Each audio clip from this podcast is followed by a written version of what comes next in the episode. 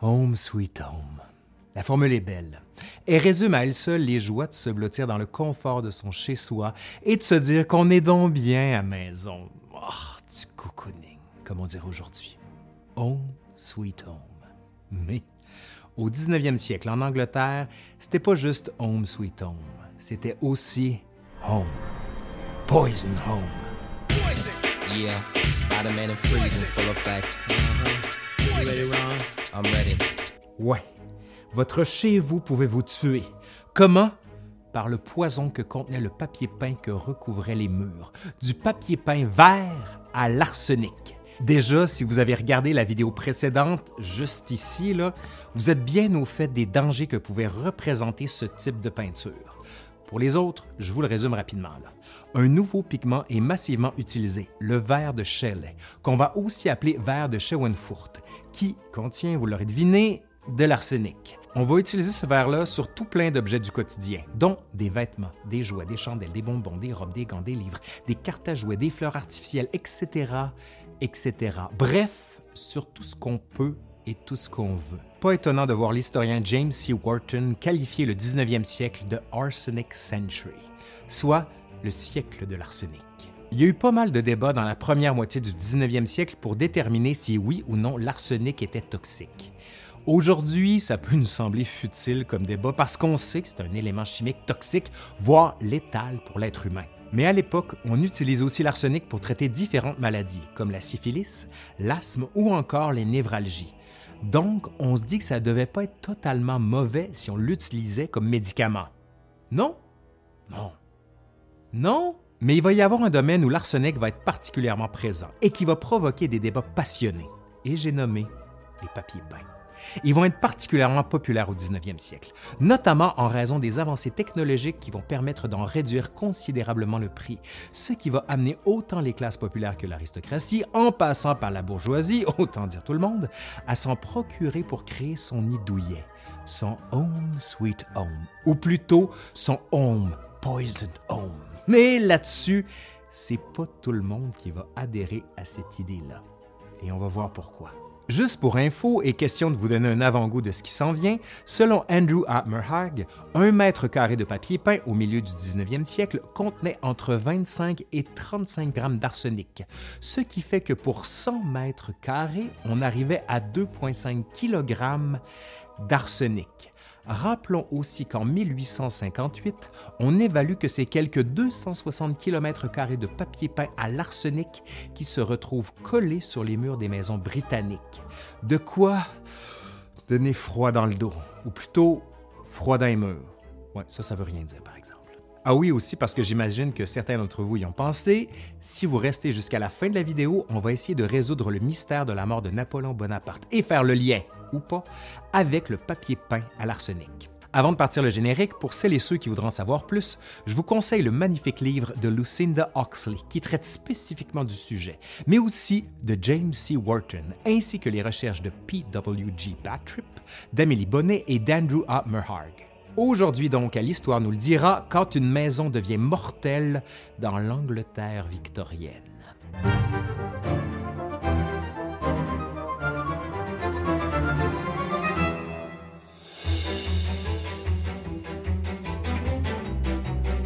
Quand on pense au 19e siècle, on pense bien sûr à la révolution industrielle, mais on devrait aussi penser, pour la société victorienne, à ce que plusieurs historiennes et historiens ont qualifié de culte de la domesticité. C'est notamment l'introduction d'un éclairage domestique au gaz et à l'huile plutôt que des chandelles qui va permettre d'apprécier encore plus les objets du quotidien. D'ailleurs, le 19e siècle en est un de consommation. Il est de bon ton d'avoir beaucoup d'objets, de les exposer comme des trophées, symboles de réussite et de bon goût. On voit ainsi des intérieurs chargés, des armoires remplies de livres, des bibelots, des gravures accrochées au mur, des sculptures, des curiosités d'ici et d'ailleurs. Ce culte de l'objet s'étend à toutes les couches de la population. On voit alors la maison ou ce qui tient lieu d'espace familial comme un lieu sacré, forme de sanctuaire privé dans lequel on ne garde que le meilleur de la vie, duquel on éloigne tous les désagréments du monde extérieur, le bonheur domestique à l'état pur, du moins en théorie. Parce qu'il faut rappeler que cette époque est aussi celle des sphères séparées. En gros, l'homme travaille tandis que la femme reste à la maison et règne en souveraine sur l'espace domestique. En 1870, Charles Dickens, dans son The Mystery of Edwin Drood, écrit que la femme devra être, et je cite, The Ministering Angel to Domestic Bliss, ou en français, un ange au service du bonheur domestique. Mais comme le souligne George Bernard Shaw quelques années plus tard, la maison est surtout a girl's prison and a woman's workhouse, ou en français, une prison pour les filles et un lieu de travail pour les femmes. Question d'embellir un peu les murs de leur maison et ou prison, elles seront plusieurs à vouloir décorer leur intérieur à leur goût. En plus des meubles et des bibelots en tout genre, le papier peint sera particulièrement prisé. On parle même d'un wallpaper craze. Différentes publications comme le Principles of Good Taste in House expliquent en long et en large le type de papier peint à acheter et le type de motif à choisir selon les différentes pièces. On définit le bon goût. Ce type de décoration intérieure n'est pas neuve. On en retrouve dès le début de l'époque moderne les avancées de l'imprimerie permettant de produire des feuilles de 40 cm par 50 cm, suffit ensuite de les coller les unes aux autres, sur les murs bien sûr, pour obtenir l'effet escompté. La popularité grandissante du papier peint va amener les autorités britanniques, en 1712, à taxer le produit qu'on considère comme un objet de luxe, ce qui va, pense-t-on, permettre de renflouer un peu les caisses de l'État. En ce 18e siècle, la mode des chinoiseries arrive et offre de magnifiques pièces de papier qui ornent les murs des puissants et des riches. Au 19e siècle, le vert s'impose comme une couleur à la mode. On peut d'ailleurs lire dans les magazines spécialisés que la couleur apaise. On se l'arrache, tout le monde veut du vert, partout, c'est apaisant. La France règne sur le commerce européen du papier peint, mais en Angleterre, les manufactures se multiplient et se spécialisent de plus en plus dans cette production qui va devenir, autour des années 1850, un des biens d'importation les plus importants des îles britanniques. Les progrès techniques vont encourager et soutenir ce secteur. En 1797, l'amélioration des presses imprimées permet de produire des rouleaux en continu plutôt que des feuilles séparées les unes des autres. Entre 1800 et 1860, les taxes sur le papier peint sont retirées, laissant la voie libre aux manufacturiers britanniques pour concurrencer la France et les Pays-Bas sur leur terrain, mais plus encore en faisant considérablement baisser le coût de la production et donc le prix de vente. Plus encore, les forêts nord-américaines, entendez ici forêts canadiennes et bien sûr québécoises, sont de plus en plus exploitées et on réalise que la pulpe de bois est particulièrement bien adaptée pour réaliser ce type de papier. Tout cela a aussi une incidence sur le prix de vente qui continue de baisser. Encore plus de monde peut y accéder. Cependant, dans cette société inégalitaire, il demeure important de maintenir les niveaux de distinction. Les concepteurs vont ainsi offrir une gamme de plus en plus diverse de produits et de couleurs. On ne se distingue plus nécessairement par le fait d'avoir ou non du papier peint, mais d'en avoir un de grande qualité, avec les dernières couleurs à la mode pour les couleurs, on s'en doute, là, le vert devient particulièrement tendance. Ben, référez-vous pour ça à la vidéo qu'on a fait il n'y a pas longtemps sur le sujet. Ce vert dit vert de Schelle ou vert de Schauenfurt est réalisé à partir d'arsenic. Lucinda Oxley, dans son ouvrage Bitten by Witch Fever, Wallpaper and Arsenic in the Victorian Homes, publié en 2016, ne s'est pas contentée de raconter l'histoire de ces murs de la mort. Elle a aussi reproduit dans son ouvrage 275 échantillons de papier peint du 19e siècle, dont certains sont particulièrement beaux et sont, selon moi, assez classes, bien que certains pourraient les trouver un peu chargés. Chacun ses goûts, comme on dit.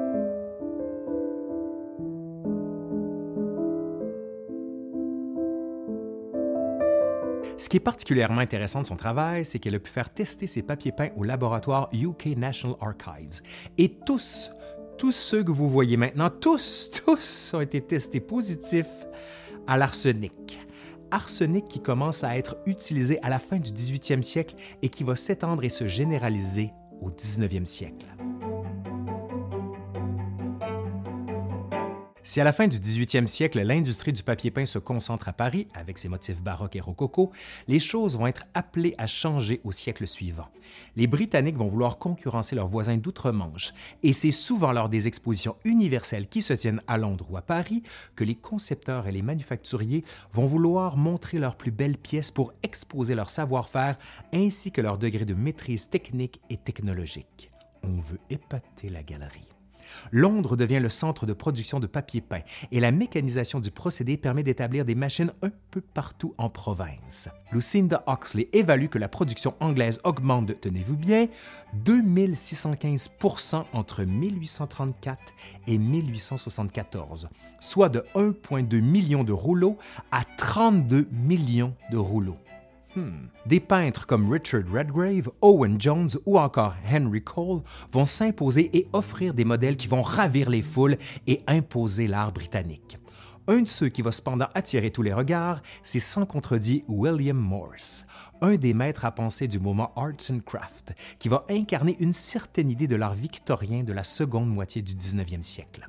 En 1861, William Morris, qui fonde la Morris Marshall Faulkner Co., et va, en plus de ses multiples chapeaux d'écrivain, imprimeur, éditeur, poète et architecte, devenir un designer de papier peint particulièrement innovant. Son art est apprécié et aimé. Comme nous le rappelle Lucinda Oxley, je cite, Ses créations ont été inspirées par la nature, avec des motifs de fleurs, de tiges, de feuilles, de fruits, d'oiseaux, disposés dans des motifs dynamiques remplis de mouvements.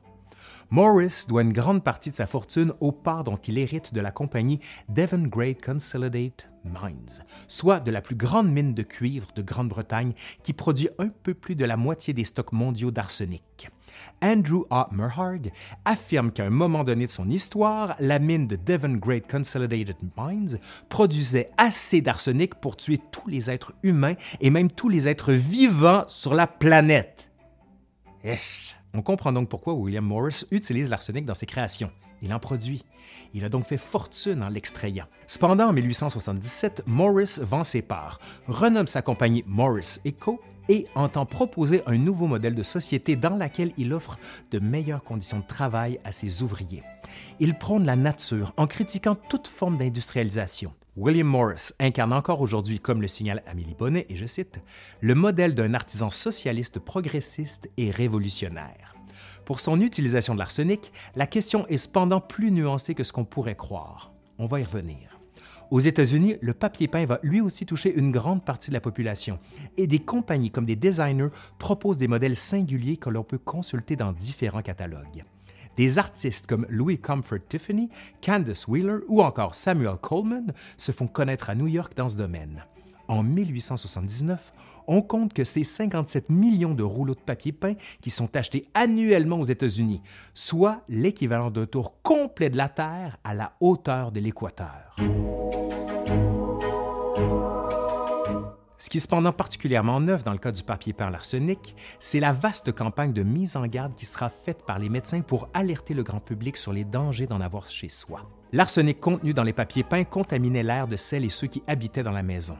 Ajoutons que plusieurs maisons étaient chauffées, ce qui rendait parfois le papier peint humide, amenant le développement de champignons qui accéléraient encore plus l'intoxication par des gaz d'arsenic, la forme volatile de l'arsenic étant la plus dangereuse. À l'époque, bien que plusieurs savaient que les papiers peints contenaient de l'arsenic, on avançait aussi l'idée que ceux qui étaient de bonne qualité ne risquaient pas de rejeter de la poussière d'arsenic dans l'air, ce qui, on va le voir, est faux. Et comme la pollution dans les villes anglaises était particulièrement dense, on se faisait un devoir de garder les fenêtres fermées, ce qui concentrait encore plus l'élément toxique dans la pièce.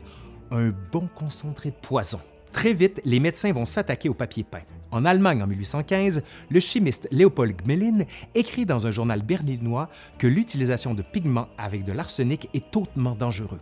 En France, en 1835, une enquête est menée à Nancy à la suite de cas d'empoisonnement et on cible l'arsenic. Dans différents pays, on va mettre en place des balises pour limiter l'usage de l'arsenic quand on ne l'interdit pas complètement. En Allemagne, c'est entre 1860 et 1887 qu'on l'interdit dans le domaine manufacturier. En Suède, c'est en 1876 qu'une réglementation est adoptée. Dans les mêmes années, au Danemark et en Italie, des mesures de contrôle sont mises en place, tout comme en Grèce ou en Roumanie. Comme le souligne Lucinda Oxley, et je cite, Bien qu'il y ait eu des variations considérables à travers l'Europe en termes de réponse législative au danger de l'arsenic à la maison, il est évident que dans la seconde moitié du 19e siècle, la plupart des gouvernements étaient conscients de la nécessité d'agir. Pourtant, l'Angleterre va faire ici cavalier seul. Aucune législation ne visera à empêcher ou encadrer l'utilisation de l'arsenic dans des papiers peints. Aucune. Et ce n'est pas le nombre de cas d'empoisonnement qui manquait. Allez le. Dans cette seconde moitié du 19e siècle, l'offensive contre l'arsenic sera menée par les médecins pour faire pression sur le gouvernement et surtout pour alerter le grand public. Le médecin et chimiste Alfred Swen Taylor va être particulièrement actif dans ce domaine. En 1848, dans son On Poison, In Relation to Medical Jurisprudence and Medicine, il affirme que l'arsenic ne devrait pas être présent dans la peinture. Au cours de la décennie 1850, les rapports se multiplient sur des cas d'empoisonnement à la suite d'exposition à des papiers peints à l'arsenic. En 1857, le médecin William Innes écrit A great deal of slow poisoning is going on in Great Britain. Des journaux médicaux comme le British Medical Journal ou encore The Lancet en Angleterre et les Annales d'hygiène publique et le Journal de médecine en France exposent de nombreux cas, tous plus épeurants les uns que les autres. L'historien James C. Wharton, dans The Arsenic Century, rapporte différents récits d'empoisonnement de ce genre. Je vous en donne quelques-uns. On raconte par exemple l'histoire d'une famille qui part en vacances à l'île de Wright, dans une maison avec le fameux papier peint. Tous ressentaient alors une fatigue chronique et de violentes migraines. Une fois qu'ils avaient quitté la maison en quelques semaines, ils se sont tous sentis beaucoup mieux et ne ressentaient plus aucun symptôme un médecin traitait plusieurs enfants d'une même maison d'une condition qu'il n'arrivait pas à isoler, jusqu'à ce qu'il réalise qu'ils dormaient tous dans une chambre avec du papier peint. Une femme déménage dans une nouvelle maison et sa santé décline rapidement, au point même d'avoir des éruptions inusitées sur la peau. Un ami lui parle des papiers peints verts à l'arsenic dans sa chambre et, ni une ni deux, elle les fait enlever et recouvre sa santé quelques jours après seulement un fermier du Cambridgeshire et sa famille étaient tous particulièrement malades. Il entendit parler du danger des papiers verts à l'arsenic et décida de se débarrasser des siens et de les lancer dans son champ. Avant qu'il n'ait eu le temps d'en disposer autrement, trois de ces animaux en mangèrent et moururent peu de temps après. Beaucoup de cas impliquent des enfants malades, certains mourant dans d'affreuses souffrances. L'arsenic tue. Le corps médical monte aux barricades, mais ne rejoint pas les oreilles des législateurs. En 1860, dans The Lancet, on trouve une charge particulièrement violente. Les fabricants de papier peint sont-ils vraiment inconscients du danger auquel ils exposent leurs clients en les incitant à acheter des papiers peints verts? Pourraient-ils être accusés d'homicide involontaire? Comment peuvent-ils être ignorants? Cela semble presque incroyable. En 1869, un roman portant le titre The Green of the Period est publié. Dans ce dernier, on parle des murs de papier peint comme étant des Death on the Walls, la mort sur les murs. Cette formule est aussi celle qui est utilisée par le chimiste américain Robert Kedzie dans son livre au titre coup de poing Shadows from the Walls of Death, paru en 1874. Le chimiste a collecté et analysé différents papiers peints trouvés dans les commerces des États-Unis pour réaliser qu'une grande quantité contient de l'arsenic et, selon lui, peuvent durablement altérer la santé et ceux qui y sont mis en contact, voire provoquer leur mort. En Angleterre, la Medical Society of London va enquêter sur cette pratique et, au cours de la décennie 1870, on met en place un comité. Son président, Jabez Hogg, s'empresse de noter, et je cite, en quelques semaines, pas moins de 54 signalements de cas d'empoisonnement à l'arsenic par papier peint me sont parvenus. Pour lui, il est absolument nécessaire que la substance soit interdite. Certains membres du Parlement anglais essaieront de proposer des lois, mais jamais le tout ne passera le stade de la réflexion ça passera pas. Le gouvernement anglais, bien marqué par le libéralisme et la liberté du commerce, préfère adopter l'attitude du laisser-faire. Des groupes de pression comme le Liberty and Property Defense League ne sont pas étrangers à cette attitude du gouvernement. C'est pour cette raison que des médecins, plutôt que de faire pression sur les hommes politiques, vont adopter une nouvelle stratégie, soit utiliser tous les leviers à leur disponibilité pour publiciser l'idée que l'arsenic constitue un produit dangereux et que, dans le cas du papier peint, il rend les gens malades.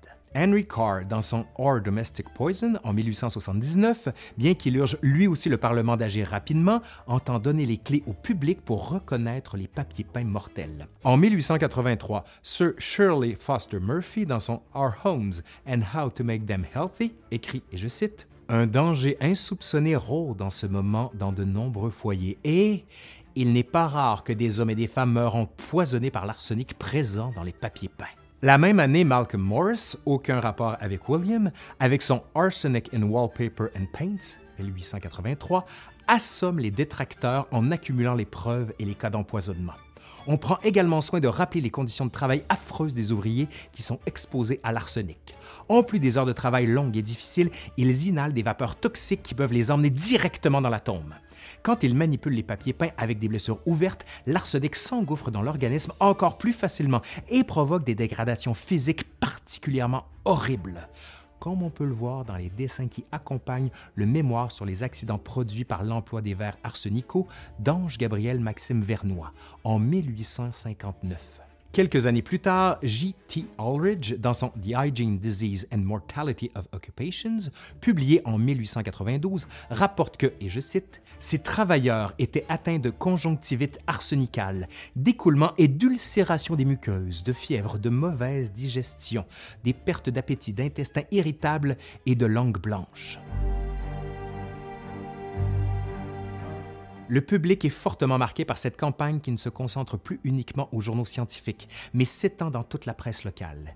P.W.G. Bartrip avance qu'on pourrait presque parler d'une certaine forme de panique morale, entendue comme une anxiété généralisée qui s'empare de la société quand elle se sent menacée par quelque chose.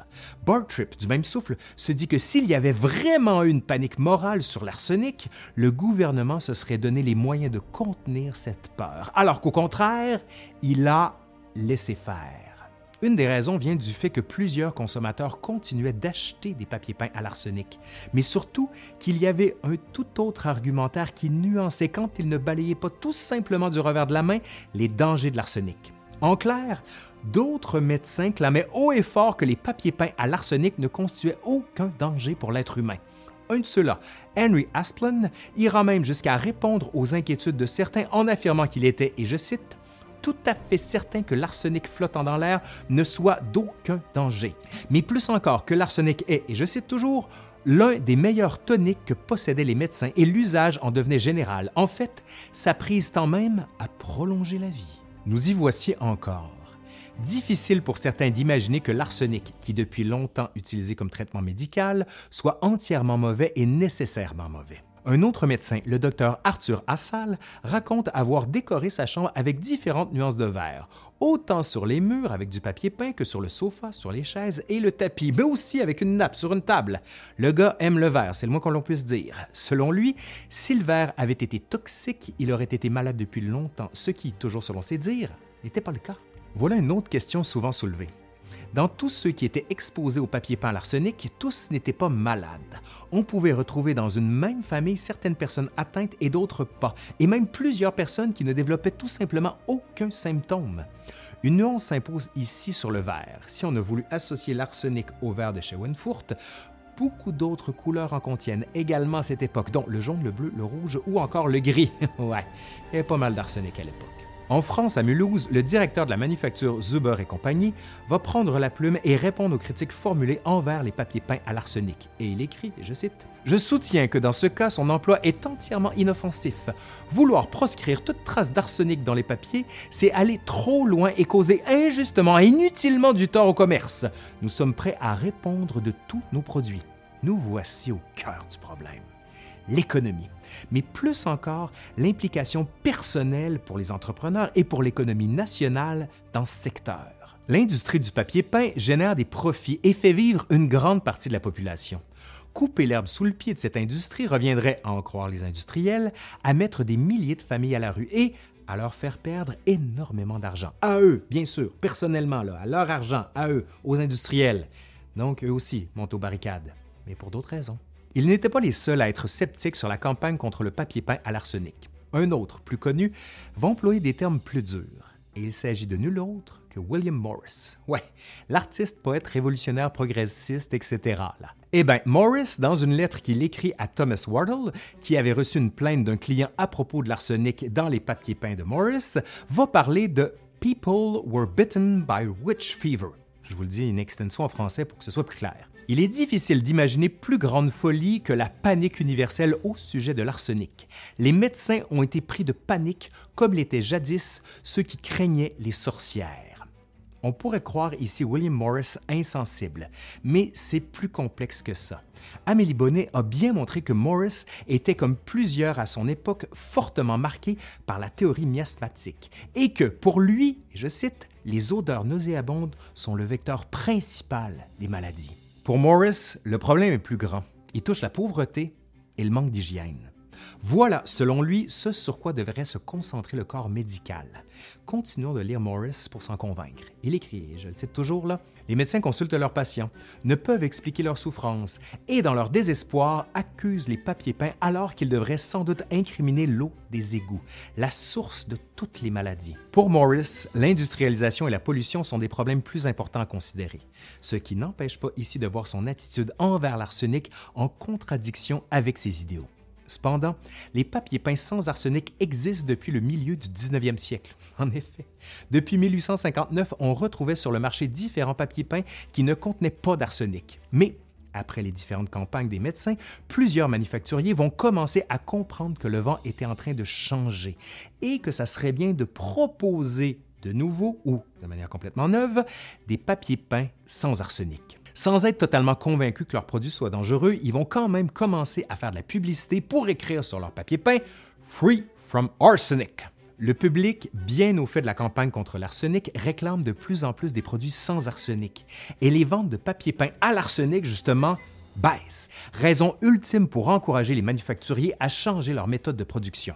Ainsi, pour rassurer la clientèle et répondre à la demande, on va peu à peu laisser tomber l'arsenic dans la conception des papiers peints de nouveaux pigments qui n'utilisaient plus d'arsenic sont mis de l'avant. La grande découverte qui va enfoncer le clou de l'arsenic sera l'œuvre de l'Italien Bartolomeo Gozio, qui, par différentes analyses, va démontrer qu'un gaz peut s'échapper d'un papier peint à l'arsenic. Ce gaz, qu'on pouvait reconnaître à son odeur d'ail assez distinctive, empoisonnait et pouvait rendre extrêmement malade. À la fin des années 1930, un chimiste britannique va identifier ce gaz de Gozio comme étant la triméthylarcine. À terme, le papier peint va passer un peu de mode, mais ceux qui désirent encore en mettre sur leur mur trouvent des compagnies qui vont se faire un devoir de proposer des matériaux sans arsenic. Du moins, jusqu'à ce que les autorités commencent à faire des tests pour se rendre compte que certains n'hésitaient pas à mentir pour vendre leur stock à l'arsenic. Ouais. Le changement d'attitude envers les papiers peints à l'arsenic vient, comme le résume magnifiquement PWG Bartrip, et je cite, non par la législation, des codes de réglementation et un système d'inspection gouvernementale, mais par le pouvoir de la presse, le fonctionnement du marché et la volonté des consommateurs. Maintenant, je vous avais promis du Napoléon après tout ce que je viens de vous dire sur le papier peint à l'arsenic, vous dites sûrement que c'est ça qui l'a tué à Longwood House, sur Sainte-Hélène. Ça devait être ce type de papier-là qu'il y avait dans la chambre de l'empereur, d'autant plus qu'on a retrouvé une quantité anormale d'arsenic sur les mèches de cheveux prises par différentes personnes au moment de sa mort en 1821. Certains ont vu là une preuve irréfutable d'un empoisonnement par la perfide Albion. Mais des recherches récentes ont permis de vérifier que sur des mèches de cheveux de l'empereur prises avant 1821, soit 1805, 1814, 1816 et 1817, des doses similaires d'arsenic ont été trouvées. D'autant plus qu'on a relevé le même niveau d'arsenic sur les mèches de cheveux de Joséphine et de leur fils. En plus, selon certains, Napoléon prenait régulièrement de petites doses d'arsenic pour s'immuniser face à la substance en cas d'empoisonnement. On pourrait aussi ajouter que de nombreux objets du quotidien contenaient de l'arsenic. Donc, l'empereur, comme beaucoup de ses contemporains, était plus exposé que nous à l'élément chimique. Maintenant, de quoi est-il mort?